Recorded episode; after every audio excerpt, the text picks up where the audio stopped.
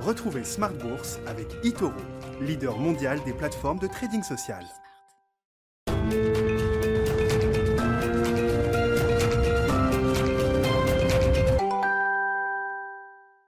C'est reparti pour Smart Bourse, votre double dose quotidienne de marché en direct sur Bismart chaque jour à la mi-journée, 12h30, 13h et en fin d'après-midi désormais la grande édition pendant une heure à partir de 17h. Au sommaire de cette édition du soir, des marchés qui bondissent en cette fin de semaine pour euh, terminer au plus haut, soit sur les plus hauts récents, soit sur des plus hauts quasi historiques si on regarde le marché américain. Le CAC 40 lui gagne 1% au terme de cette séance à 6750 points avec notamment le secteur poids lourd du luxe qui aura été la locomotive du jour encore après les résultats trimestriels de L'Oréal. On est dans la séquence de publication des euh, résultats d'entreprise qui sont un facteur de soutien donc pour les marchés. On voit le S&P 500 toujours sur ses niveaux records au terme d'une semaine qui aura été donc positive.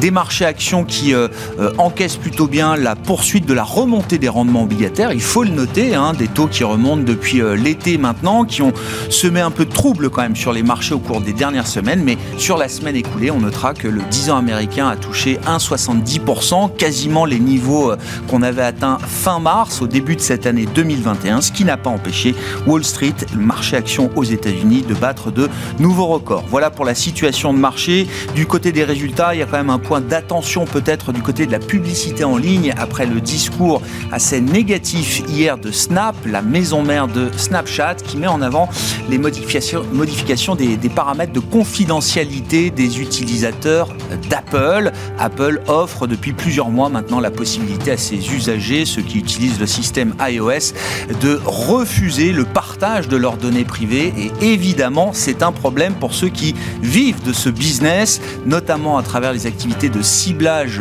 publicitaire, toutes les applications tierces, Snapchat, mais d'autres également, Facebook, Google ou encore Twitter, sont victimes peut-être euh, aujourd'hui de ce changement de, des paramètres de confidentialité chez euh, On voit en tout cas une lourde baisse de, Snap euh, aujourd'hui avec un, gros warning quand même sur le, trimestre à venir, une baisse de 20% pour euh, le réseau social. Et, dans le sillage, on voit des titres comme Facebook, Google ou encore Twitter qui sont également malmenés aujourd'hui sur le marché américain. Voilà pour les quelques grands sujets qu'on abordera avec nos invités de Planète Marché dans un instant. Et puis dans le dernier quart d'heure, ce soir, le quart d'heure thématique de Smart Bourse, nous parlerons transparence et confiance, la qualité et la clarté de l'information d'entreprise réglementée est un pilier de la confiance que la société, que les sociétés cotées, entretiennent avec leurs partenaires, avec leurs parties prenantes, comme on dit. C'est le combat, la mission de la société Labrador qui organise depuis 12 ans maintenant les Grands Prix de la transparence. La 12e édition de ces Grands Prix se tenait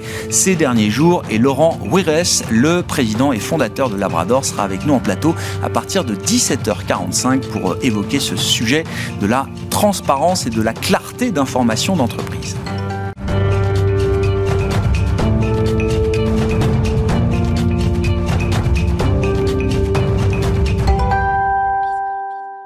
Une fin de semaine positive, très positive même pour le CAC 40 à Paris. Les infos clés du jour sur les marchés résumés par Alix Nguyen. Un peu de soulagement à la Bourse de Paris. L'indice évolue sur ses meilleurs niveaux depuis début septembre. L'apaisement provient largement d'une annonce faite ce matin via un média d'État chinois, selon lequel le groupe immobilier a honoré un paiement d'intérêt sur des obligations, et ce juste avant l'expiration d'un délai de grâce alors fixé à ce samedi. Après avoir lourdement chuté en bourse hier, jour de sa reprise de cotation, le titre d'Evergrande faisait son retour dans le vert ce matin. Le groupe évite donc et pour l'heure le défaut de paiement. Et puis l'autre nouvelle accueillie avec enthousiasme par l'indice parisien est celle de la solide performance trimestrielle de L'Oréal. Quelques bonnes nouvelles qui viennent contrebalancer le ralentissement plus marqué que prévu de l'activité du secteur privé en zone euro à 54,3 points. Une statistique à relativiser puisque l'indice PMI établi par IHS Markit se maintient malgré tout au-dessus du seuil critique des 50. Il sépare expansion et contraction de l'activité, sans compter qu'il demeure au-dessus de sa moyenne pré-pandémie à 53 points. À New York, la tendance est irrégulière après les records du S&P 500 et du Dow Jones ces deux derniers jours. À noter que Snapchat chute de plus de 20% en début de séance après avoir euh, évoqué l'impact de la modification de la politique euh, de confidentialité d'Apple sur ses revenus publicitaires. Facebook et Twitter pourraient eux aussi en faire les frais. Euh, sensible à la conjoncture chinoise, le secteur du luxe caracole en tête du CAC. L'Oréal bondit de plus de 6% après avoir fait état d'une forte croissance de son chiffre d'affaires trimestriel. LVMH est en nette progression. Hermès signe un nouveau record. Kering avance légèrement. À L4, les valeurs comptent pour environ un quart de la progression du CAC. Également exposé à la Chine, Rémi Cointreau progresse. Le groupe table sur une forte hausse de son chiffre d'affaires annuel. Sur le marché obligataire, le rendement de l'emprunt américain à 10 ans reste élevé à plus d'1,6% ce matin. Le recul des inscriptions hebdomadaires au chômage à un plus bas de 19 mois atteste de tensions sur le marché du travail et renforce les anticipations d'une réduction à venir des achats d'actifs de la Fed. Sont aussi anticipées des hausses de taux pour pallier les tensions sur les prix à l'heure où les anticipations d'inflation atteignent des plus hauts de près de 10 ans. À noter que Jérôme Powell doit prendre part ce vendredi à une discussion sur la politique monétaire.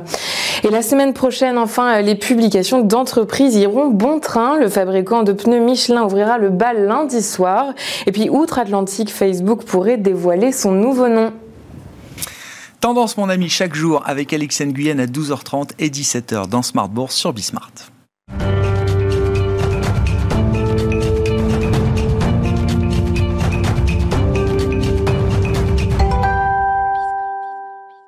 Deux invités avec nous ce soir pour décrypter les mouvements de la planète marché. Émeric Didet est avec nous, le directeur de la gestion de Pergame. Bonsoir Émeric. Bonsoir. Merci beaucoup d'être là. Gustavo Orenstein nous accompagne également. Bonsoir Gustavo. Bonsoir. Vous êtes responsable de la recherche macro et de l'allocation d'actifs de Dorval Asset Management.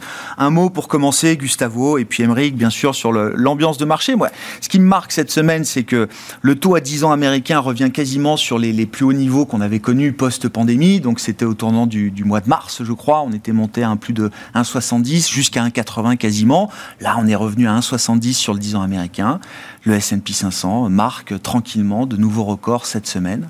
Alors qu'on a des économistes qui s'arrachent les cheveux sur les sujets d'inflation, de croissance. Quand on regarde le marché euh, cette semaine, le marché nous dit tout va bien. Ben oui, c'est un boom inflationniste. Euh, donc euh, il y a un boom économique et il y a de l'inflation, mais il y a quand même un boom économique. Et donc il n'y a pas de raison non plus que cette hausse des taux, si c'est bien lié au fait que l'économie est forte, soit, soit trop problématique. En tout cas, c'est tout à fait absorbable par les marchés financiers. Le problème était que si c'est juste l'inflation qui fait monter les taux, euh, mais que la croissance, elle ralentit, hein, c'est ce scénario de stagflation qu'on entend de plus en plus souvent, et qui euh, n'est pas du tout ce qui est joué par les marchés. D'ailleurs, en tout cas, notre analyse, c'est que ce n'est pas du tout ce qui est en train de se passer aujourd'hui dans, l'économie. Ça n'est pas du tout une hausse du chômage et une hausse de l'inflation, comme serait la stagflation, mais plutôt simplement un boom inflationniste, c'est-à-dire que le chômage baisse, l'inflation accélère, rien de plus normal. Hein. Dans une économie de marché, c'est normal que lorsque la demande explose, ben, les prix s'ajustent. Mmh. Euh, donc, euh, et ça, je pense que ce n'est pas négatif pour les marchés financiers, tant que, effectivement, ça ne se fait pas à des vitesses complètement extravagantes. Ouais, le marché vit très bien avec cette, cette idée-là euh, aujourd'hui. Néanmoins, si les économistes s'arrachent les cheveux sur ce sujet, c'est quand même qu'il y a peut-être matière à, réfléchir. Euh, est-ce qu'il y a un risque effectivement euh, d'emballement? On dira un mot des, banques centrales, mais dans le même temps, le marché vit très bien avec cette situation. Mais on voit que dans certaines parties de marché, il y a quand même une pression très forte qui est en train de se mettre en place pour que les banques centrales gèrent aussi la question de l'inflation. Il a fallu soutenir la croissance, mais il faut aussi gérer la partie inflation. Oui, pour, l'instant, elle peut tout à fait dire d'abord qu'il y a ce caractère temporaire. Alors c'est vrai que le temporaire qui dure, euh, mais c'est pas parce que ça dure que c'est pas pour autant temporaire. Temporaire dans la mesure où les banques centrales ne peuvent pas faire grand-chose contre des problèmes de goulette d'étranglement, contre des problèmes de congestion ou, ou des, hausses spécifiques, par exemple la crise énergétique. Donc là, les banques centrales ne peuvent pas faire grand-chose. Ce qu'elles peuvent faire, évidemment, c'est s'occuper euh, des anticipations d'inflation ou ce type de, questionnement, euh, mais c'est ce qu'elles font déjà.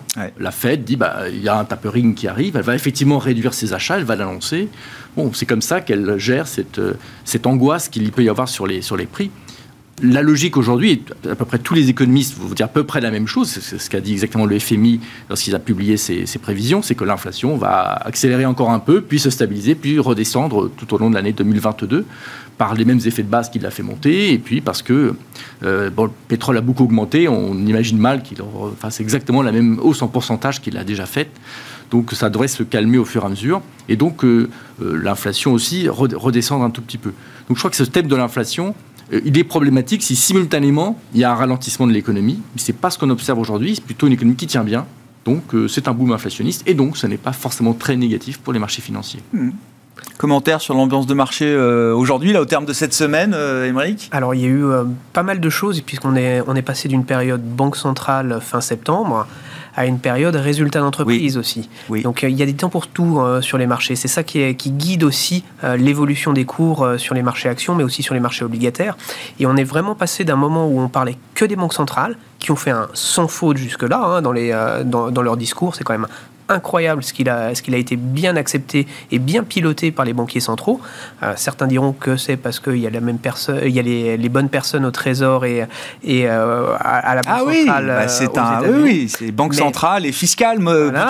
fonctionnent ensemble aujourd'hui. Ils hein. connaissent tous les deux très très bien leur rôle, mais aussi parce que les entreprises ont guidé d'une façon incroyable les, marchés financiers et, ça et les analystes et, ça c'est aussi ça, induit en fait les, les phénomènes qu'on voit aujourd'hui sur, les marchés actions notamment. Le marché, les investisseurs rentraient dans la saison de résultats avec euh, un peu d'inquiétude. Est-ce que ces inquiétudes, alors on a une grosse semaine de résultats, enfin deux semaines de résultats, c'est ça commence à être à peu près significatif, mais on est loin d'avoir encore la, photographie complète. Est-ce que certaines des inquiétudes sont levées aujourd'hui? Bah, Oui, parce qu'en fait, pendant les 15 derniers jours de septembre, les entreprises ont clairement guidé euh, les consensus des analystes pour qu'ils soient beaucoup plus bas. On a envie de dire un peu comme d'habitude. les États-Unis, c'est des champions du monde pour ça. Ils sont très bons et ils l'ont encore fait euh, ce trimestre-là. Ce qui fait qu'aujourd'hui, on arrive avec euh, à peu près 20% euh, des entreprises américaines qui ont déjà publié et un taux de, de, surprise. positive de 83%.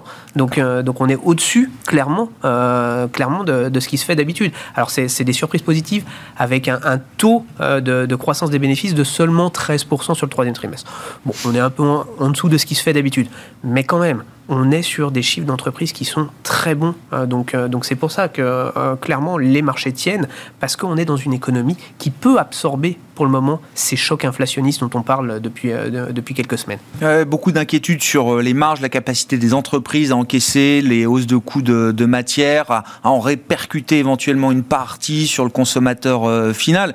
Est-ce qu'on a des éléments un peu plus précis justement sur ces sujets très spécifiques qui animent toutes les conférences analystes aujourd'hui avec les, après les résultats de l'entreprise. Exactement, on commence à le voir, mais on le verra sûrement plus dans les résultats du prochain trimestre, parce que c'est en ce moment que les, que, que, les contrats d'achat vont commencer à vraiment subir les fortes hausses, euh, donc, euh, donc euh, pénalisés, parce qu'il y a toujours ce temps où on met, que, vont mettre les entreprises pour augmenter leur prix et passer leur hausse de prix.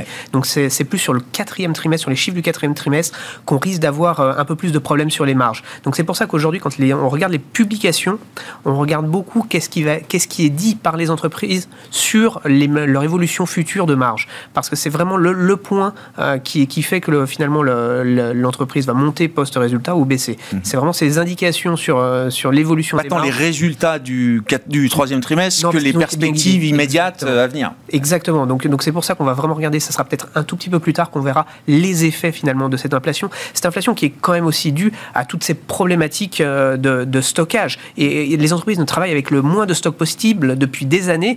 Et donc donc aujourd'hui, elles subissent de plein fouet toutes les ruptures qu'on a dans la chaîne de production et d'approvisionnement. Donc, euh, donc clairement, ça a des impacts beaucoup plus importants que ce qu'on a pu connaître dans le passé parce que les entreprises veulent travailler le plus à flux tendu parce que c'est ce qui est, ce qui est le plus efficient en matière de, de marge et, euh, et donc euh, se retrouve dans les résultats de l'entreprise. Donc, mm.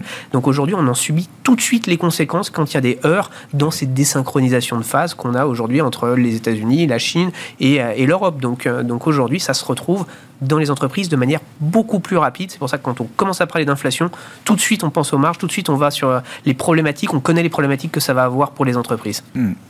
Je reviens sur la partie euh, un peu macro avec vous, euh, Gustavo. Vous dites, bon, la croissance, pour l'instant, on, est quand même très à l'aise avec les, prévisions de croissance qu'on peut avoir sur les, les prochains trimestres.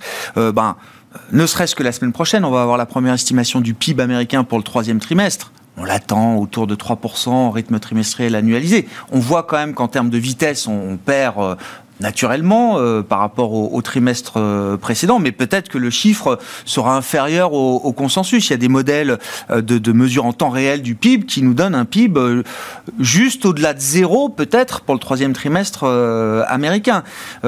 cette perte de vitesse, elle reste naturelle, elle reste logique par rapport au, boom de croissance qu'on a connu précédemment, ou est-ce qu'il y a quand même un, petit risque baissier là sur la croissance aujourd'hui dans certaines parties du monde?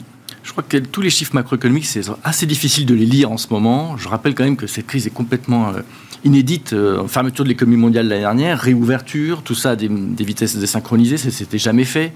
Évidemment, réouvrir l'économie mondiale comme ça simultanément, bah, ça provoque tout un tas de problèmes euh, d'approvisionnement, de, congestion sur les matières premières, de stock trop bas, etc. et pas oublier aussi que cet été, ça quand même pas, pas si longtemps que ça, on était encore avec l'angoisse du variant Delta donc ça a eu un impact et c'est un des impacts qu'on va voir sur les chiffres du troisième trimestre américain. Sauf que là, maintenant, il y a de nouveau la maîtrise du, virus, euh, une réouverture de l'économie, donc les services qui vont commencer à, réaccélérer. Et là aussi, un point très important, c'est que ce qu'on voit, c'est qu'aujourd'hui, ce sont les services qui vont réaccélérer. Mm, mm. PMI, ce matin, disait exactement la, même chose. Or, les, les, services sont très pourvoyeurs d'emplois, ce qui n'est pas le cas du secteur euh, manufacturier. Donc, on a ce côté boom, boom de l'emploi, boom économique, et ça, je pense que même si les chiffres du troisième trimestre sont faibles, on regarde vers l'avant. Vers l'avant, il y a quand même ça. C'est oui. du chômage. Donc c'est la, vitesse qu'on va perdre au troisième trimestre, c'est pas de la croissance perdue. Enfin, une partie de cette croissance qui n'apparaîtra pas au troisième trimestre aux États-Unis, par exemple, c'est de la croissance qu'on peut imaginer reportée, décalée dans le temps peut-être. Absolument, oui, parce que c'est essentiellement le variant, le, variant Delta et sa gestion qui explique ce, ralentissement, plus effectivement des aspects de goulet d'étranglement. Mais ces aspects de congestion, ça ressemble plutôt euh, à un embouteillage. C'est-à-dire, le, problème n'est pas en soi que la route est trop petite, c'est juste qu'on ne peut pas tous y passer simultanément. Mm. Donc il y a un, arrêt, mais c'est pas un choc négatif, c'est plutôt un arrêt euh, euh, qui empêche d'aller aussi vite euh, temporairement. Donc, euh, une fois que ces goulets d'étranglement vont passer, ils vont au fur et à mesure passer, les entreprises vont se mettre à restocker, etc. Eh bien, euh, on a quand même de la croissance devant nous. Donc, si l'idée c'est que la croissance sera un, peu plus faible maintenant, mais va de nouveau accélérer au, courant, au courant de l'année prochaine, ça me semble, ma foi, ma foi, tout à fait positif. Bon, si vous restez, si on reste, les investisseurs restent positifs sur la croissance, avec l'inflation qui va avec aujourd'hui, est-ce que le, tapering de la Fed sera suffisant pour euh, calmer le risque inflationniste ou le risque de surchauffe Visiblement, je reviens à mes questions de marché, mais le, marché semble dire, contrairement à ce qu'il imaginait peut-être il y a quelques mois, que ce ne sera pas suffisant, qu'il faudra aller peut-être beaucoup plus vite pour justement euh, tempérer euh, l'inflation et la surchauffe économique. Alors, c'est assez compliqué. En fait, il y a la, courbe des taux sur la partie la plus longue s'aplatit depuis un certain temps. Et cet aplatissement, certains disent justement, c'est, la Fed, vous voyez, qu'elle elle va ralentir l'économie. Donc, il y a une angoisse de l'aplatissement. Enfin, on ne peut pas avoir simultanément l'angoisse de l'aplatissement et de la pontification. Donc, il faut un peu choisir son camp. Euh, soit on s'inquiète d'une fête très en retard et donc l'inflation va exploser et donc les taux longs sont le 30 ans euh, américain est en danger. Soit en fait non, euh, il y a un, pilotage plus ou moins réussi de la Fed et puis euh, on arrive à peu près à maintenir la courbe des taux comme, comme elle est. Pour l'instant, le pilotage, ça a été dit, je pense qu'il est plutôt bon. Mm. Euh, la communication est bonne. Et dès qu'on s'inquiète de l'inflation, la Fed dit oui, mais moi je fais le tapering.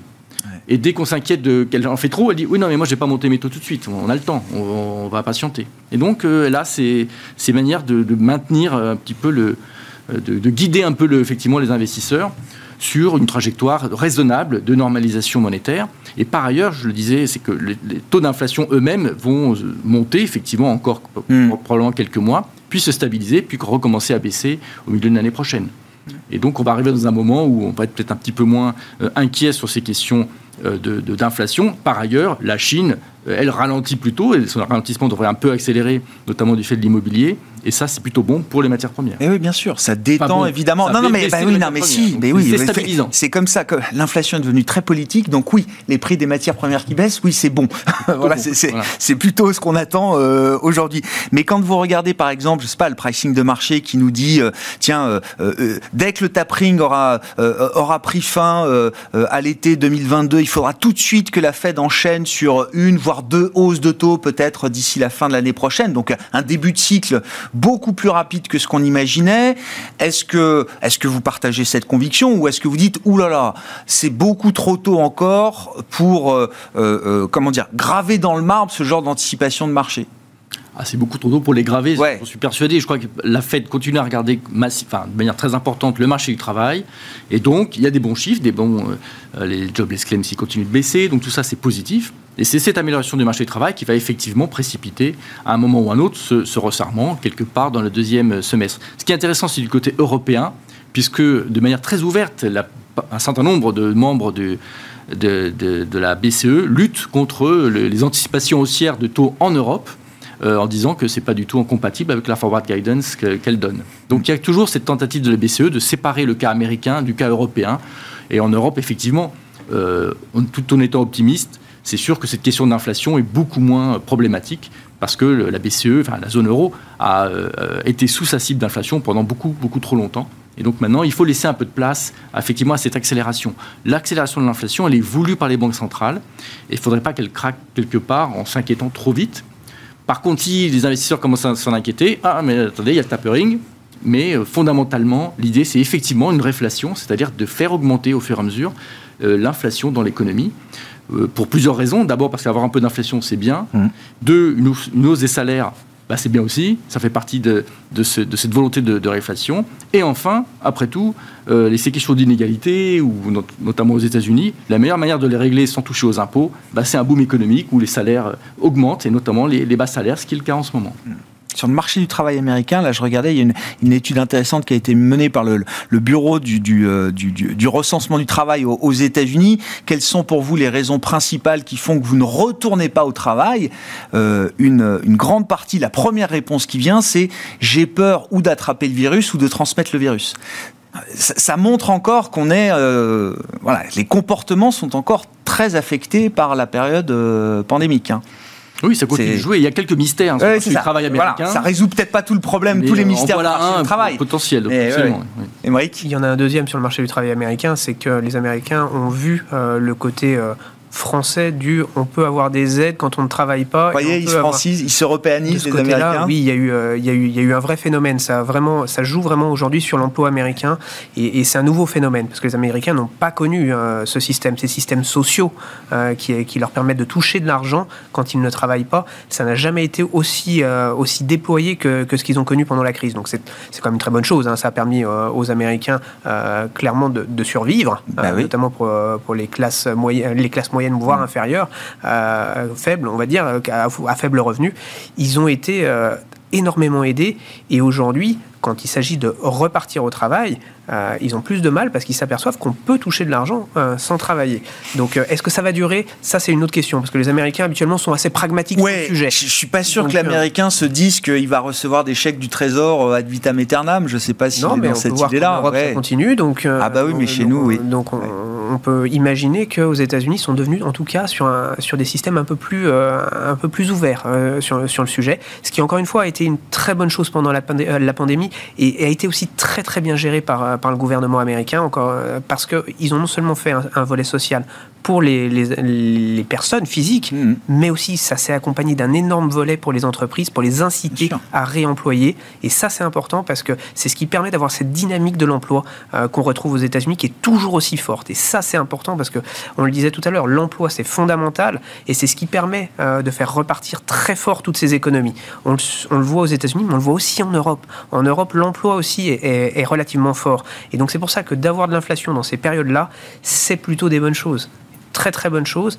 Et on accompagne aussi, les entreprises accompagnent ces mouvements-là. Les grandes entreprises notamment accompagnent ces mouvements-là. Donc ça, c'est plutôt de bon augure euh, pour, euh, en, tout cas boursièrement parlant, pour l'année prochaine avec euh, non mais je veux bien qu'on en dise un mot avec une forme de contradiction. Enfin euh, la BCE est en recherche euh, d'inflation depuis 10 15 ans depuis sa création. C'était son mandat. Hein? C'était son mandat de ne pas avoir d'inflation et de maîtriser l'inflation. Ah bah non mais enfin ça fait 10 ans qu'on recherche l'inflation en zone euro. Bah oui ça fait 10 ans qu'on n'est pas aux 2% promis et gravé dans le dans le marbre en l'occurrence. Et à côté de ça on a des gouvernements à commencer par le gouvernement français qui nous disent on va, on va mettre en place des chèques anti-inflation des indemnités anti-inflation. C'est tout c'est tout ce qu'on disait tout à l'heure, Aux États-Unis, vous avez Jérôme Powell et Janet Yellen qui sont juste à des places qui sont géniales et qui connaissent parfaitement le job. Donc ils travaillent euh, d'une façon euh, très très euh, organisée et sur des rails dans le même sens. en Europe, vous avez une banque centrale et des États qui ont tous des, des, politiques un peu différentes et des objectifs différents. Donc qui sont souvent des objectifs électoraux pour le pouvoir politique. Donc, donc là, on n'a pas du tout d'alignement comme on peut mm. avoir aux États-Unis. Ça, c'est vraiment un peu dramatique, alors qu'aux États-Unis, encore une fois, c'est très normé et ils vont vraiment dans le même sens.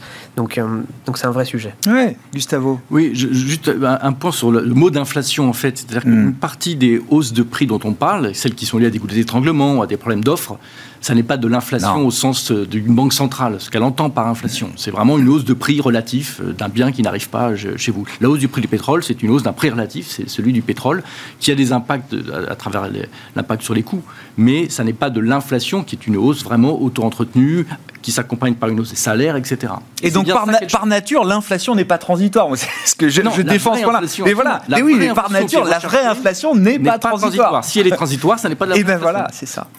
Donc les banques centrales, ce qu'elles veulent, c'est une inflation non transitoires qui effectivement s'approchent de leur propre cible. Euh, et on n'y est pas encore, en tout cas pas, pas de manière assez solide, d'après leur propre, leur propre analyse. Par contre, temporairement, il y a des goûts d'étranglement et autres qui font monter les prix. Alors, Évidemment, c'est pas ça dont on parle quand on parle d'inflation. Si l'inflation, c'est sujet de faire monter le prix d'énergie, on a qu'à augmenter le prix de l'électricité de 25% et c'est réglé. Non, Donc c'est pas ça dont on parle, évidemment. Donc on parle bien d'une hausse générale, d'une réflation économique qui doit s'accompagner d'un plein emploi fort. Et les anticipations d'inflation en zone euro, là, 5 ans, 5 ans, donc c'est des mesures de marché euh, très suivies par les banquiers centraux, euh, pas besoin de rentrer dans le détail, mais qui nous disent, euh, voilà, dans 5 ans, sur 5 ans, je vois 2% d'inflation. Ça y est, on a touché les 2% d'inflation pour la première fois depuis très longtemps en zone euro.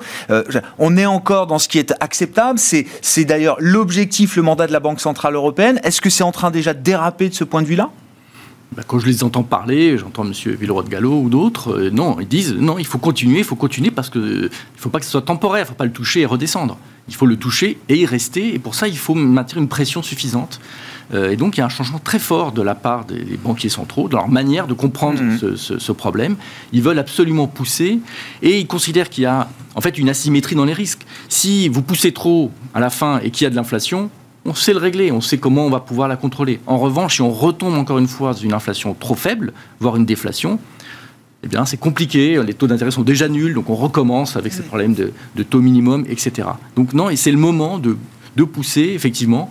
Tout semble aller dans le bon sens, la politique budgétaire, la politique monétaire. Ce qu'il faut, c'est qu'il ne faut pas craquer trop vite. Euh, et donc, euh, dire, OK, face à la peur des marchés financiers de, cette question d'inflation, on, rabat la voilure. Pas du tout, il faut résister et continuer à pousser, pousser. C'est ça le message des banques centrales. Bon. C'est pour ça que je me dis, je sais pas, la BCE, quand ils voient qu'on fait des indemnités euh, anti-inflation, ça doit... ça doit les heurter quelque part quand même, non? Oui. Bon, après, c'est une logique politique, sociale, donc c'est pas le business des problèmes de mots, on va rappeler ça anti-inflation. Mais je crois qu'on comprend euh, pour un ménage que ça signifie. Euh, non, je crois qu'au contraire, la politique budgétaire va dans le même sens que la politique monétaire, c'est-à-dire la réflation poussée effectivement à, euh, une économie qui, qui, accélère. Je crois qu'il ne faut pas oublier que le plein emploi, en Europe on est bien placé pour le savoir, mais le plein emploi, c'est la solution pas à tous les problèmes, mais à un certain nombre de problèmes sociaux ou autres. Bien sûr. donc euh, un véritable plein emploi, je crois que c'est la première fois que j'entends autant de banquiers centraux, notamment en Europe, parler de ça. Le véritable plein emploi. C'est nouveau. Et ça fait peur. Bah, ça fait peur. Non, mais pas l'habitude. Mais si on prend un peu de recul, et bon, on risque de passer pour un dangereux keynésien, euh, c'est quand même fondamentalement ce dont on a besoin. Bah oui. On se bat depuis dix ans contre la stagnation séculaire, contre le manque de croissance potentielle, contre la désinflation euh, permanente. Faut pas l'oublier, hein, même si c'est vrai que les choses changent très très vite euh, à travers cette crise. voilà, le, combat majeur des banques centrales depuis dix ans, c'est quand même de se battre contre les forces déflationnistes. Hein. C'est typiquement ce qu'on entendait dans tous les discours de, banquiers centraux. Ça commençait par rappeler que l'objectif euh, de la Banque centrale, c'était de maîtriser l'inflation. Ça a toujours été ça. Aujourd'hui, on a enfin un changement euh, dans, les, dans le discours des banquiers centraux qui nous parle de croissance et d'accompagnement de la croissance. Ils mettent ça en avant en premier. Et ça passe, l'inflation arrive plutôt dans le bas des discours. Enfin, on, on est, on est quelque part très content euh, des mouvements qui ont été faits. C'est pour ça qu'on euh, parle de sans faute actuelle euh, des centraux. Bon, à propos de croissance, qu'est-ce que vous retenez des résultats alors de ceux qui nous intéressent très spécifiquement à Paris, à commencer par nos flagships du, du luxe, puisqu'on a à peu près une vision complète, euh, je crois, du secteur du luxe. hein. ils ont tous publié. euh. L'Oréal euh, aujourd'hui, et puis euh, LVMH, Kering, Hermès, c'est déjà fait. hein. Ouais. Exactement. Alors avec des, euh, ce qui est assez intéressant, c'est que le- les mêmes euh, zones géographiques sont au centre de tout. Ouais. Et donc c'est la Chine, puisqu'aujourd'hui euh, ces grands groupes du luxe et euh, des grandes de la consommation, parce que L'Oréal est un tout petit peu moins une valeur du luxe que les Hermès ou euh, Kering ou LVMH. Mais encore une fois, euh, la, la- la chose que tout le monde regarde, c'est qu'est-ce qui se passe en Chine. Parce que la Chine a beaucoup fait parler d'elle entre le ralentissement, euh, les, les- les décisions qui ont été prises par le gouvernement chinois. Donc, donc on regarde vraiment ce qui se passe là-bas. Alors pour Kering, ça a été compliqué avec Gucci. Par contre, pour L'Oréal, tout va bien. Tout va bien, les chiffres sont bons, le chiffre d'affaires est juste très bon euh, sur le troisième trimestre. On attendait 8% de croissance, on en a plus de 13. Euh, les marges sont très bonnes. Et elle nous dit, la Chine va très bien, c'est notre moteur de croissance, ça se passe bien. Pourquoi? Parce qu'ils sont pas forcément sur... euh, ils sont très diversifiés là-bas. Et, du coup, ils ont profité pleinement de la consommation de la classe moyenne. Les Oui, puis j'allais dire, la prospérité commune vise justement à élargir cette classe moyenne euh, chinoise. Donc euh, un groupe comme L'Oréal, c'est plutôt, euh, oui, c'est plutôt positif pour lui d'une certaine manière. Et l'ultra luxe, ceux qui, comme les LVMH, bénéficient eux aussi de- du côté extrêmement premium. Parce que celui qui consommait un, un sac euh, extrêmement cher ou euh, de la maroquinerie très chère chez LVMH a encore les moyens de se, se Mm, payer mm, ses mm. sacs euh, là-bas et, et continuera à consommer. Donc, donc pour le coup, les chiffres sont- ont été relativement bons pour, pour, pour ces groupes de luxe qui, qui nous disent la Chine reste la zone à regarder de très près parce qu'ils nous disent aussi que c'est une zone fragile. On sait que le caractère régulatoire peut arriver très vite là-bas et que et qu'il y a quand même toujours un, certain dogmatisme en, Chine. Donc euh, donc il faut toujours être très prudent. Ce qui a été fait ce trimestre-là n'est pas forcément reproductible euh, chaque chaque trimestre pour les, les valeurs de luxe, euh, surtout avec ces niveaux de valorisation aujourd'hui. Donc donc aujourd'hui très bien, tant mieux. L'Oréal qui était un tout petit peu en retard par rapport à certaines autres valeurs du secteur, là rebondit assez fortement. Donc tant mieux. Ouais, mais c'était ça la question. C'est est-ce que les performances là publiées par ces groupes et les messages qui sont délivrés par ces groupes, est-ce que c'est suffisant pour euh, les relancer boursièrement? Alors, ils ont vécu des années euh, spectaculaires, euh, historiques. Il y a des moteurs de performance incroyables pour tous les actionnaires de, de- de ces groupes et tous ceux qui en avaient en portefeuille. Est-ce que là, c'est suffisant pour euh, justement leur redonner ce statut de, de leader en termes de performance sur un marché comme le marché parisien? À l'heure actuelle, oui, parce que parce qu'ils ont une certaine visibilité quand même. Euh, même si on sait que que c'est des, zones à risque, euh, c'est des zones pour lesquelles tout se passe bien pour le moment. Mhm. Donc encore une fois. euh, pour le moment, ça va. On sait que c'est fragile. Et surtout, encore une fois, la hausse qu'on a eue des cours de bourse sur ces valeurs-là fait qu'on atteint des niveaux de valorisation qui sont élevés. Mais la croissance, le réservoir Ouais, de ouais, croissance ouais. pour ces entreprises, on le sait, euh, les consommateurs sont plutôt là-bas. Donc, euh, Ça permet au moins de justifier la valorisation là, de ces entreprises à l'heure actuelle. Exactement, c'est la, la justification qu'on a là. Après, on a des différentes stratégies par rapport à, à ces groupes-là. Et encore une fois, c'est pas tous les mêmes. Her- Hermès n'est pas du tout la même chose que, que L'Oréal et, et LVMH a fait euh, certaines choses cette année qui est des diversifications qui font qu'ils sont présents sur différentes zones aussi. Donc, euh, donc euh, on n'a pas les mêmes objectifs sur. on est obligé d'être un peu plus sélectif. Hmm. Et là-dessus, ça nous permet d'avoir de faire des arbitrages entre les uns et les autres encore cette année. Sur la Chine, alors la petite nouvelle du jour, mais quand même, enfin, petite nouvelle, on a tellement parlé d'Evergrande ces, ces dernières semaines, c'est qu'Evergrande, avant la fin de sa période de grâce, a, pu euh, payer un intérêt de, de 80 millions de dollars, je crois, sur une, obligation étrangère. Euh, le, paiement avait été euh, skippé le 23 septembre dernier. Bon, comment il faut lire et comprendre cette information? Est-ce que ça veut dire que la situation, justement, reste sous contrôle pour ceux qui s'inquiétaient peut-être d'un dérapage total? Gustavo En tout cas, oui. le- bon, l'intérêt d'avoir payé le coupon, c'est d'éviter un défaut formel officiel Ouais. qui aurait obligé à commencer à négocier avec les créanciers offshore. Et bon, bah, du coup, il n'y a pas besoin de négocier, on attend. Bon, le prochain coupon, c'est le 29 octobre, donc on recommence. hein, on verra. euh, Oui, c'est ça.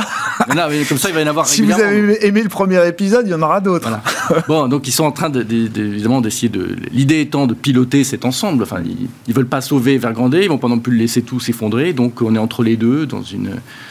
Tenter d'éviter une, une contagion d'ensemble. Et pour l'instant, ça marche plutôt pas mal, puisqu'il n'y a pas effectivement de contagion d'ensemble, même quand on regarde le, le marché du high yield chinois, euh, si on sort de, de- des sociétés immobilières, le reste est relativement stable en fait. D'accord. Pas du tout d'effondrement de, de- prix ni quoi que ce soit. Donc Parce qu'on a vu une, envolée des taux quand même sur le, le marché de la dette à haut rendement euh, aux États-Unis, mais vous dites si on enlève toute la partie immobilière, finalement Le reste le marché high yield, oui, c'est plutôt bien En Chine, tenu. Absolument, ouais, Ouais, le marché ouais. chinois à yield tient plutôt bien, hormis la, évidemment, la partie immobilière. Ouais. De défaut, bon, Evergrande évidemment en grande difficulté, c'est sûr.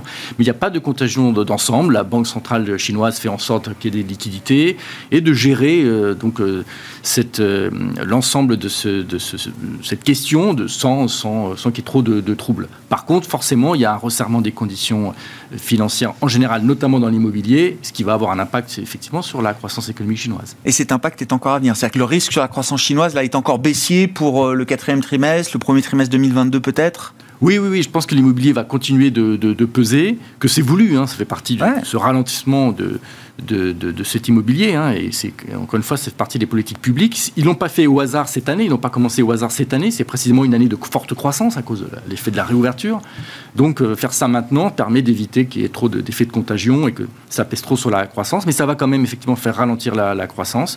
Il va y avoir d'autres effets plus positifs. La maîtrise du variant Delta en Chine va permettre de soutenir un peu la consommation, les exportations restent fortes. Bon, voilà. Ça fait une croissance qui va peut-être effectivement continuer de ralentir. Le, le consensus attend 5,5% de croissance en 2022. Mhm. Donc oui, il va y avoir des révisions peut-être entre 4 et 5%, quelque chose comme ça. Sur euh, alors les, les, euh, les entreprises, là, il y a, il y a quand même un, un petit sujet à commenter peut-être là aussi avec vous, euh, Émeric, sur le, la pub en ligne. Visiblement, Snap, donc l'éditeur, la maison mère de Snapchat, un des réseaux sociaux euh, très en vogue toujours, je crois. Je, je suis un peu sorti de. J'ai- plus l'âge, j'ai pas l'âge de- de- d'être sur Snapchat, mais visiblement, c'est quand même encore un réseau qui Ça compte. euh, je crois que ça reste un réseau qui compte. Euh, nous dit Apple a modifié ses paramètres de confidentialité, c'est-à-dire permettant à ses utilisateurs de refuser le partage de leurs données privées. Alors la modification date d'il y a quelques mois maintenant, mais c'est sur Streamesc que Snap euh, que cette euh, modification chez Apple euh, va avoir peut-être des, euh, des conséquences presque structurelles, j'ai envie de dire, sur le marché de la publicité en ligne pour tous ceux qui vivent de ce business autour des données privées avec des activités de ciblage publicitaire. Donc Snap est un exemple, mais aujourd'hui on voit Facebook, Google, Twitter qui euh, un petit peu sur le marché américain. Exactement. Tous ceux qui aujourd'hui collectent ces données à des fins de, de, aujourd'hui sont impactés parce que, parce que clairement, ces, ces restrictions que met en place Apple Ouais. euh, va impacter ces groupes-là. Donc euh, eux euh, vendaient quelque part toutes ces, toutes ces données et, et finalement tiraient profit de, de, de- de toutes les données qu'ils avaient. avec la promesse aux annonceurs, leurs clients, que vous allez voir, grâce à toutes ces données, ce sera un ciblage parfait. Votre publicité pour votre produit ira exactement toucher la cible que vous cherchez. hein. Exactement. Et on s'aperçoit finalement que ça marche pas si bien que ça. Donc, euh, donc au, au final, euh, ça va être peut-être le retour de la publicité traditionnelle, le retour des, des agences de publicité. On avait vu les résultats de Publicis euh, Excellent. bons. Euh, donc, donc on sent que oui, il y a le digital. Le digital, tout le monde, tous les, les grandes entreprises vont dans le digital, mais elles vont peut-être réallouer leur budget et aller sur d'autres types de médias pour aller cibler leurs pro- le- leurs futurs clients. Donc, donc c'est pour ça que la collecte des données aujourd'hui, ça, ça- c'est un vrai sujet non seulement pour les entreprises, mais euh, mais on voit bien que les, les sociétés comme Apple euh, Ouais. finalement veulent euh, absolument maîtriser les données euh, qui sont données, qui sont diffusées, et, et celles qui ne le sont pas, parce que Apple a aussi la pression du régulateur américain derrière, donc de pouvoir euh, de pouvoir être capable de savoir qu'est-ce qu'ils autorisent ou pas. Le, le particulier doit pouvoir être capable de dire j'accepte qu'on prenne mes données ou, j'accepte pas. Ouais. Et le fait de pouvoir dire j'accepte pas, c'est un vrai euh, changement structurel pour toutes ces plateformes qui aujourd'hui utilisent et revendent ces données-là. Donc, euh, donc euh, Snap, euh, Snapchat en est le, un des premiers euh, à, à le mettre au goût Ouais, ouais, ouais, lumière. exactement. Euh, mais ça va avoir des conséquences importantes parce que des grands groupes comme Facebook ou Google, euh, clairement, sont Ah oui. en- dans l'écosystème. Même si Google a plein par Alphabet, donc euh, Google, a beaucoup d'activités de, et c'est qu'une partie de ces activités mais euh, les autres, Facebook un peu plus déjà. Bah oui. Euh, c'est pour ça que ça. Et puis maintenant, euh, tous les usages sont sur mobile, hein, donc Tout à fait, si Apple dit non, vous n'aurez plus accès aux données de mes clients. En tout cas, mes usagers peuvent, avoir le choix. bloquer le partage de leurs données toutes les applications mobiles tierces, c'est fini. C'est ça, mais on l'avait vu, Apple, ils commencent à... c'est là où ils ont énormément de pouvoir, ces grands groupes, parce qu'ils sont capables non seulement de pouvoir maîtriser euh, les données, mais ils sont aussi de l'autre côté, c'est-à-dire qu'ils ils, permettent aux entreprises de savoir s'ils peuvent aller sur les plateformes euh, ou pas. On l'avait vu avec toute l'histoire de, de, l'App Store. De l'App Store. Oui. Donc, euh, donc ils sont de tous les côtés, ils maîtrisent, et c'est là où c'est devenu, mm. finalement, les Américains ont laissé ces groupes devenir des géants avec une puissance incroyable.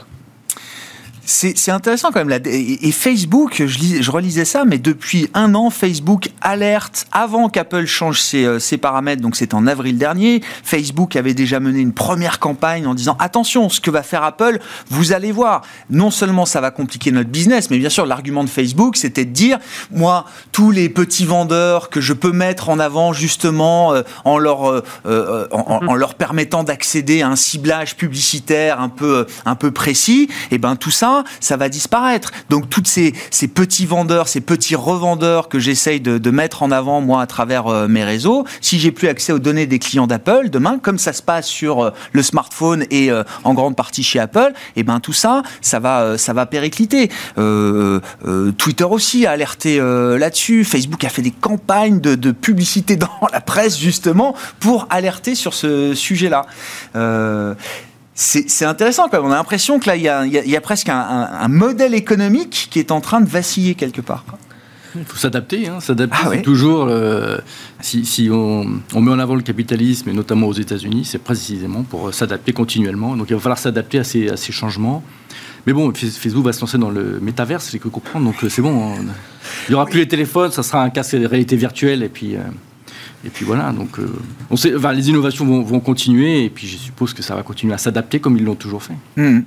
Oui, d'autant que la question des données privées, elle va pas se détendre. C'est-à-dire que même le patron de Snap, il le, conçoit. Il dit bon, nous ça nous fait du mal, ça va nous faire du mal sur euh, quelques trimestres, quelques années. Mais il admet que sur le long terme, ce que fait Apple, c'est ce qu'il faut faire justement pour euh, être transparent euh, et recréer et créer de la confiance suffisante entre les usagers et les, systèmes d'exploitation. Tout à fait. Il faut plus de transparence. Donc c'est ça qu'on subit actuellement. Mais à côté de ça, ils vont continuer à collecter euh, de l'information qu'ils vont revendre. Donc, euh, donc ils vont trouver d'autres méthodes pour collecter d'autres typologies de données. Et, c'est ça qui est, qui est génial, c'est tout ce qui est l'innovation et, euh, et, la capacité à réinventer des business models en permanence. Et ça, on trouve ça principalement aux États-Unis. Bon, en tout cas, c'est une petite alerte qui est prise un peu au sérieux aujourd'hui hein, par le marché américain. Je disais, bon, Snap s'effondre de, de 20%, mais euh, voilà, les poids lourds euh, Facebook, Google et Twitter, dans une moindre mesure, euh, sont, sont aussi un peu chahutés sur le warning de Snap hier qui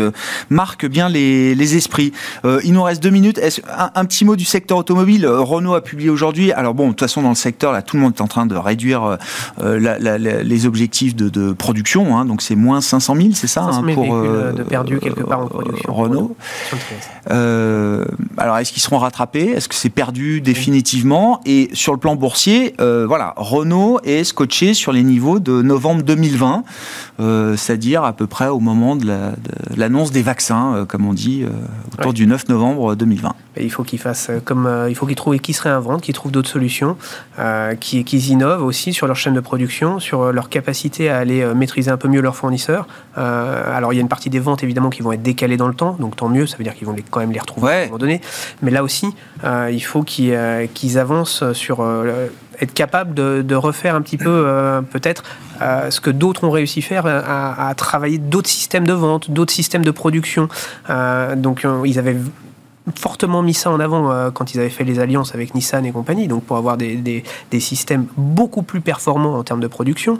Euh, mais euh, quand on lit certains autres concessionnaires, concessionnaires ils veulent avoir plus que 4 ou 5 plateformes. Donc on, parle d'innovation mm. très forte encore à avoir dans, le, dans, dans, dans cette industrie, à l'image de ce fait Tesla, où Tesla a que quelques modèles et ça, et ça suffit. Et donc, donc ils sont partis de zéro. Hein.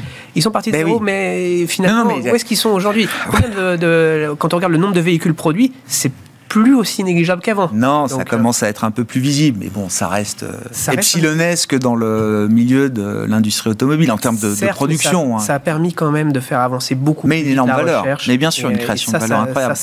Mais vous dites le, marché, euh, parce que le marché a quand même cette capacité parfois à enjamber les inquiétudes et à regarder à travers les, les problèmes pour se projeter au-delà. Sur le marché automobile, pour l'instant, le marché n'a pas encore choisi de regarder à travers tous les problèmes qui s'accumulent. Non, mais parce que certains constructeurs les regardent euh, sous un angle différent. Par exemple, euh, Renault, on a l'impression qu'ils subissent, là où euh, Volkswagen cherche des solutions pour revaloriser en fait son activité. Donc, euh, donc on, on le voit, et, et ils sont beaucoup plus forts, puissants, et, euh, et mettent en avant euh, les, les marques euh, premium aujourd'hui. On n'entend parler que de ça.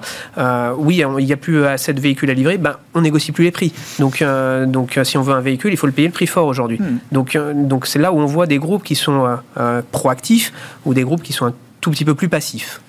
Voilà pour euh, la situation du jour sur les marchés. Nos deux invités qui étaient avec nous ce soir. Merci beaucoup, euh, messieurs. Émeric Didet, le directeur de la gestion de Pergam, et Gustavo Orenstein, le responsable de la recherche macro et de l'allocation d'actifs de Dorval Asset Management.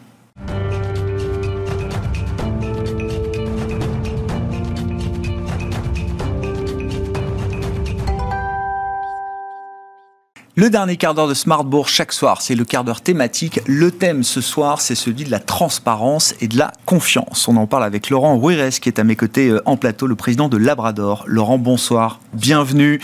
Vous êtes donc président de Labrador et fondateur des Grands Prix de la Transparence dont la 12e édition vient de se tenir il y a moins de deux semaines euh, maintenant. Donc on va parler du palmarès justement en matière de transparence de l'information d'entreprise. hein. C'est votre sujet. Mais juste pour définir la mission que vous êtes fixée chez euh, Labrador, c'est une histoire de confiance. Créer la confiance euh, euh, maximum entre l'entreprise et ses parties prenantes à travers le pilier de l'information d'entreprise réglementée en l'occurrence, puisqu'on parle de société euh, cotée. Vous dites c'est un pilier de la confiance entre l'entreprise et ses partenaires. Oui, parce que l'information réglementée est régulée, elle est auditée, elle est fiable. Le problème, c'est que si elle n'est pas claire, il n'y a pas de lecteur ou les lecteurs ne comprennent pas réellement l'information. Donc d'abord, il a fallu qu'on définisse la transparence. On a été présenté en 2007 ou 2008 les, les- les- ce qui nous semblait être les règles de la transparence. Une information doit être accessible, donc on doit la trouver facilement, précise, respecter la réglementation mais compléter de ce qu'il faut. Elle doit être comparable, ce qui est l'essence même de notre métier où les investisseurs doivent pouvoir choisir, et disponible, c'est-à-dire sortir vite en français, en anglais, dans différents médias. Pour. Donc c'est les quatre piliers que la- l'AMF a à l'époque validés. Ouais. Mais cette histoire de clarté, c'est- euh, parce qu'on parle de société cotée. C'est, je veux dire, aujourd'hui, euh, on regarde les critères financiers, extra-financiers, on va en parler. Et plus on regarde la partie extra-financière, plus cette, euh, la clarté de l'information, justement, telle que vous la définissez, la transparence de l'information, devient un élément d'appréciation supplémentaire pour l'investisseur, d'une certaine manière. Pour tout le monde, pour le tout citoyen. le monde. Pour le citoyen. Alors, il y a- une bascule actuelle que l'on connaît tous sur l'extra-financier. Il a fallu des décennies pour que l'information financière se stabilise, devienne à peu près mature. Eh bien, nous sommes au début de- réellement de la construction d'une information extra-financière digne de confiance. Donc, il faut aussi être modeste, être patient, mais c'est un tsunami de demandes. La société, les investisseurs veulent absolument des sociétés qui se conduisent bien, en lesquelles ils puissent avoir confiance durablement. Et donc, pour ça, toutes les pratiques de l'extra-financier doivent être absolument respectées et, bien mises en place. Eh oui, il faut bien que c'est ce canal de confiance, c'est l'information réglementée d'entreprise. Voilà, mais comment faire? Comment faire pour pouvoir comparer une politique climat à une autre? On travaille dessus. Comment faire pour comparer réellement une gouvernance bien faite par rapport à une autre? Voilà, ce sont les grands sujets actuels. 12e édition des Grands Prix de la Transparence. Euh, Laurent, alors il faut, il faut, vous allez nous, dire ce qui vous intéresse dans le palmarès, hein, quels sont les lauréats. Là, il y a 10 euh, prix qui ont été remis, mais euh, un petit mot de la, méthodologie. Qu'est-ce que vous analysez comme type d'information d'entreprise? Justement, la transparence, la clarté de cette information, quels sont les documents qui font référence pour vous dans, ce, dans ce- ces Grands Prix-là? Alors, on traite quatre médias. Euh, le principal étant l'URD, l'ex-document de référence, qui est le grand pensum finalement beaucoup plus intéressant qu'il n'y paraissait au départ, euh, qui est l'URD, d'accord 300 pages économiques et financières. Un. Deux, nous traitons la brochure de l'Assemblée Générale, la brochure de convocation Ouais. pour les actionnaires individuels. On traite la charte éthique sur un autre domaine, c'est l'éthique et la conformité deviennent vraiment un enjeu important actuellement, et également le site internet sur la partie euh, investisseur, c'est-à-dire toute la partie documents réglementés. On veut, on- voilà. Ce sont les quatre supports que l'on euh, que l'on traite. Ouais, ouais. Donc, le, le- spectre du, du- du concours, c'est grosso modo le SBF 120. Et puis, vous regardez en dehors également, parce qu'il y a un prix qui est dédié justement à une entreprise hors SBF 120, c'est ça, euh. Laurent? Le SBF 120 n'a pas le choix. Nous prenons les 120, on prend les quatre supports et on les examine. Après, au-delà, on fait un appel à candidature. Toutes les sociétés qui ne sont soit pas cotées, soit au-delà du 120, soit qui ne sont pas de droit français, qui veulent se comparer aux meilleurs, Ouais. viennent nous voir. Donc on a eu 31 cette année, il y a le prix. Oui, c'est un open, quoi, d'une C'est un certaine open. manière. Voilà, ils n'ont rien à payer. On, examine euh, les, les- les- les mêmes critères que les autres et on les mesure aux autres. Voilà. Bon, qu'est-ce qui, qu'est-ce qui vous intéresse dans votre palmarès là qui a été rendu public ces derniers jours? Alors bon, Grand Prix toute catégorie, euh, on trouve Vindel, Oui, société euh, holding d'investissement euh, familial, bien sûr. Euh, le Grand Prix donc pour le, le CAC 40 large 60, c'est Hermès. La meilleure progression Fnac Darty, l'information extra-financière Schneider Electric, le document d'enregistrement universel l'URD, c'est Mercialis, la foncière de Casino, euh, je crois. Brochure de convocation pour euh, l'Assemblée Générale Soprasteria dans le domaine des- du service numérique. La charte éthique, c'est Bureau Veritas. L'analyse. Euh, site internet Edenred. Hors SBF 120, donc Axwell, là aussi une entreprise de services numériques. Exactement. Et puis la clarté du document d'enregistrement universel, donc c'est Plastic Omnium, euh, équipementier automobile. Je les ai tous cités parce que voilà, il fallait en, en dire un mot, mais qu'est-ce qui vous marque dans ce classement, euh, Laurent? Ah, c'est intéressant de voir que, en clair, les deux premiers, Vindel, qui est toute catégorie et qui est plutôt dans le 1060, et Hermès, qui gagne le CAC 40 et les, et les 60 premiers groupes, euh, sont, dans le cas de Vindel, entreprise familiale, on va dire discrète. C'est leur fonds de commerce. Ils peuvent être discrets et très transparents.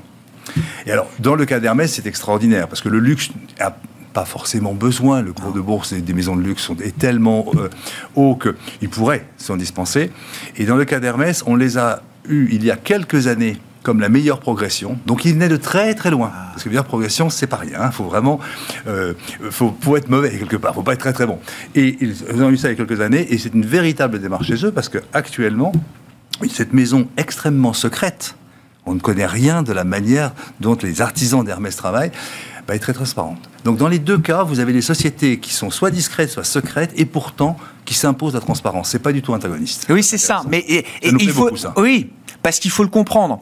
À un moment, vous dites la clarté, la transparence de votre information euh, d'entreprise ne veut pas dire que vous êtes en train de lever des secrets industriels ou des secrets euh, euh, stratégiques. On aime l'entreprise. On fait ça parce qu'on veut créer de la confiance. En aucun cas, il est, il est question de toucher à une information sensible, commerciale ou stratégique d'une entreprise qui, là, pourrait la mettre en danger. Notre sujet à nous, c'est la pédagogie. Ce que l'on peut dire, disons-le de façon claire. C'est vraiment notre enjeu. Donc, comment faire? Bah, écoutez, déjà, écrivons-le de façon claire. Donc, il y a aujourd'hui des algorithmes. On en propose un gratuitement. Faites-le. C'est on ne peut plus dire qu'on ne sait pas. La clarté des textes des langages aujourd'hui est, un, est réellement obligatoire. Non seulement parce que c'est utile au lecteur, qui va croire une information claire beaucoup plus que la même information pas claire. Les études le prouvent, on a fait des études BVA là-dessus. Mais plus que cela, c'est que les robots ne vont pas trouver complètement une information qui n'est pas écrite correctement. Ils vont trouver des partiels. Donc l'information sera fausse. Une information claire, écrite clairement, va être trouvée complètement. Et ça veut dire, alors votre logiciel, comment il s'appelle, euh. Laurent. Ça veut dire qu'il gomme quoi? Tout le, le jargon jargonnant des différentes entités de l'entreprise qui participent à la rédaction de ces, Il euh, élimine- cette il- information il élimine réglementée. tous les grands défauts de langage du monde professionnel principalement francophone, les Américains et les Anglo-Saxons l'ont fait depuis très longtemps, c'est proscrire les synonymes. Parce qu'une recherche Internet ne va pas comprendre le synonyme, elle va ne trouver qu'une partie de l'information. Il va éliminer les phrases mal construites, les doubles négations, il va, bref, et les phrases trop longues. Vous avez des choses quand même qui sont très rigolotes. On a des, on a des, des perles. On a vraiment des Oui. perles de langage. Voilà. C'est quoi le donc- maximum de mots dans une phrase, euh, Oh, C'est des centaines. Vous pouvez être capable Oui, d'avoir- non, mais le maximum pour être ah, clair. pardon. Euh, Alors, on considère, nous, que le maximum moyen est de 22 mots. Vous pouvez avoir des exceptions qui vont au-delà, mais je vous assure que ça, c'est... euh, bon. Encore une fois, on n'est pas, on n'est pas des juges, Ah. pas- on pas- mais on sait qu'en s'y prenant comme cela, vous comprenez plus vite votre information, et c'est exactement ça qui crée la confiance. Qu'est-ce que, qu'est-ce que vous disent les entreprises qui ont compris ça qui ont changé leur manière de faire et qui se retrouvent aujourd'hui dans vos classements là Qu'est-ce que ça a créé de vertueux justement dans ces entreprises quand on se saisit de ce sujet qui peut paraître effectivement très loin des sujets stratégiques. Euh, moi, je suis un groupe de luxe, je suis une boîte familiale, pas besoin de communiquer, c'est pas mon sujet. Quand on fait l'effort de comprendre quand même l'intérêt, qu'est-ce qui se passe ensuite? Alors, si vous passez en langage clair, rien que ça, vous avez un potentiel de réduction du nombre de mots de 20%. Donc c'est autant de budget en moins à traduire, autant de pages en moins à produire et une rapidité de compréhension. Lorsque tous les, groupes, enfin les meilleurs, parce que là vraiment on a des grands spécialistes qui depuis longtemps, même s'ils ne sont pas primés cette année, sont des très très bons, euh, nous disent que bah, finalement produire de manière claire, en illustrant ce qu'ils ont fait, leur simplifie la vie. Ils ont, beaucoup moins d'arbitrage sur l'information parce que ce graphique qui fonctionne bien, ils ont juste à le mettre à jour. Donc en clair, les process sont beaucoup plus fluides. Donc la transparence aide vraiment à la production. Il y a vraiment beaucoup d'avantages. Je vous dis, les prix, la simplification, le, process qui gagne, franchement, ils, ont, ils sont euh, en général très satisfait d'être passé. Mais c'est une démarche. Oui, comme vous dites, déjà, il n'y a plus d'excuses pour pas être clair dans l'information d'entreprise euh, réglementée. Et puis surtout, il y a tout à y gagner. C'est ce que je comprends. Exactement. Euh, il n'y a pas un coût supplémentaire. Alors évidemment, euh, il faut, quand même s'y coller. Il faut se faire aider sur effectivement comment on peut clarifier, mettre du texte en illustration. Il y a un petit boulot à faire. Vous le faites une fois. En combien de temps, là, vous avez vu des entreprises, justement, euh, euh, passer d'un un langage pas clair à un langage euh, clair? Ça peut prendre combien de temps dans une entreprise voilà, de taille SBF 120 aujourd'hui? Alors, je prenais le cas d'Hermès. En 4 ou 5 ans, ils sont passés de très très loin à D'accord. premier, Vindel aussi. Donc, c'est deux sociétés comme ça. Après, sur la clarté, alors, pour bien faire, il faut le faire par étapes, d'accord? Parce que un URD, c'est 200 000 mots, et vous ne connaissez pas 200 000 mots, même avec un logiciel comme celui-ci, qui lui, en quelques secondes, vous montre comment faire. Il y a un peu de traitement à faire. Je vous dirais, il faut trois ans. Il faut trois ans pour que l'ensemble de l'information réglementée soit pris globalement de manière très claire. Et après, vous formez vos équipes, sûr. vous capitalisez sur les processus. Et vous n'avez plus des gens qui, ont été qui, écrivent de manière comme ils ont appris à l'école, de façon littéraire. Et de façon. Et donc incohérente parce qu'ils sont nombreux à écrire, chacun un peu à sa façon. L'avantage, c'est que là, on arrive sur une écriture professionnelle qui est beaucoup plus facilement compréhensible par l'humain et par la machine. Il y a encore beaucoup d'entreprises euh, réticentes qui résiste ah. justement à la clarté du langage. Euh, c'est l'intérêt, je crois, de ces, ces 12e Grands Prix. Euh, jusqu'à présent, et on, s'était, on avait participé, enfin, on avait été ensemble pour la 11e édition, euh, je crois, et vous disiez, on, on donne le classement, mais on veut pas faire de name and shame, on veut pas montrer ceux qui sont en retard, on va dire ça comme ça, dans la mise en place d'un langage clair. C'est notre philosophie depuis le début. D'accord. Et pourtant, Dieu sait si un certain nombre d'acteurs nous disent hey, vous êtes dans la transparence, soyez-le vous-même, allez jusqu'au bout on a résisté et puis finalement on s'est rendu compte. Pour Après 12 ans Oui, au début, oui. au début, sur les 120, pour être tout à fait honnête, il y a 12 ans, ça intéressait à peu près une trentaine de groupes. Vous en avez 90 qui s'en foutaient globalement de nos sujets. 12 ans plus tard, on est passé de 30 groupes concernés par la transparence à une quarantaine de purs spécialistes, d'accord dont certains mettent, mettent des variables à leurs dirigeants en fonction de la note de transparence. Ça, c'est dingue, ça. Je vous dis, ça, on est, parce qu'ils savent à quel point. Ça, c'est une mesure du succès de, votre, de votre mission. Euh, et donc, ça change vraiment les choses. Donc, et là, aujourd'hui, il ne reste plus qu'une quarantaine d'entreprises qui n'ont pas encore vu l'intérêt de s'y coller. ben voilà. Donc, on a considéré que. Euh, on va les aider parce qu'on pense qu'il y a un risque pour eux. Bien sûr, ils n'ont pas de soucis boursiers, mais réellement, si il y a un incident de réputation, mm. on va aller à ce moment-là voir que leur comportement n'était pas clair, ils faisaient vraiment pas d'efforts, notamment sur les chartes éthiques. Vous ne pouvez plus faire une charte éthique en expliquant par un texte juridique à vos filiales au fin fond de, l'Asie ou en Géorgie que, bah, écoutez, c'était marqué dans la charte éthique. Si vous ne lui faites pas un dessin à la personne pour savoir comment il peut avoir un doute sur un comportement, il ne le comprendra pas. L'information claire comme euh, vecteur de confiance entre les entreprises et leurs euh, partenaires. Merci beaucoup euh, Laurent. Laurent Rouérez qui était avec nous à l'issue donc de ces 12e Grand Prix de la transparence qui se tenait il y a une dizaine de jours. Tout est disponible en ligne, j'imagine, enfin, si on veut retrouver les, critères. Les critères, le palmarès, 300, critères. vous savez, vous saurez. Donc en clair, on est transparent là-dessus. Il n'y a que les nouveaux l'année suivante qu'on n'avait pas parce qu'on y travaille dessus avec le comité scientifique parce qu'on a vraiment un super comité scientifique. On est labellisé Bioveritas, donc la méthodologie est très claire. Très claire. Voilà, allez-y. Merci beaucoup Laurent. Laurent. Laurent Rures, le président de Labrador, avec nous dans le quart d'heure thématique de Smart Bourse ce soir. Très bon week-end. On se retrouve lundi à 12h30 en direct sur Bismart.